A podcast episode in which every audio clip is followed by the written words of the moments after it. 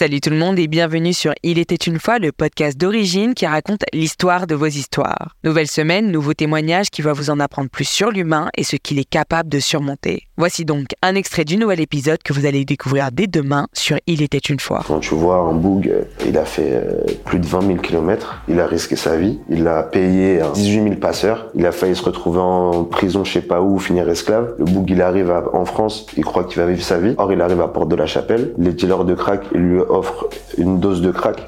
Tu vois ce que je veux dire?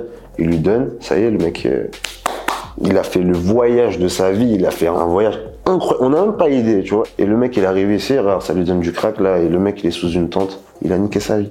Une daronne, euh, elle a sept enfants, elle est enceinte. Ces sept enfants, ils sont à la DAS. Elle, elle est enceinte, elle se prostitue pour acheter sa dose. Moi, une fois, j'ai sauvé la vie d'un boule.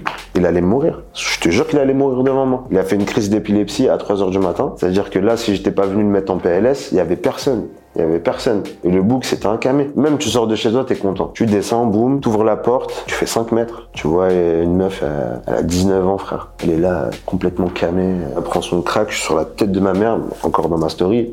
J'invente rien. À même le trottoir. Et la, la violence du crack, euh, c'est hors de, hors de la délinquance des jeunes de quartier, tu vois. Ça se classe pour euh, des, des, des 5 euros, euh, ça, ça, se- coupe la gorge pour 5 euros. C'est pas une vie. Tu vois, ça forge ton, ton caractère, tu vois. Tous les jours, voir du hard, du hard, du hard, ça a intégré ma normalité. J'aurais pu être à sa place, tu vois. Il est dans une vraie souffrance. Moi, en réalité, je suis pas dans une vraie souffrance comparée à lui. Là, c'est la vie, elle me dit, Eh, regarde, regarde, là, je les ai ramenés en bas de chez toi, regarde là comment il vit. Prends-en de la graine et arrête de pleurer.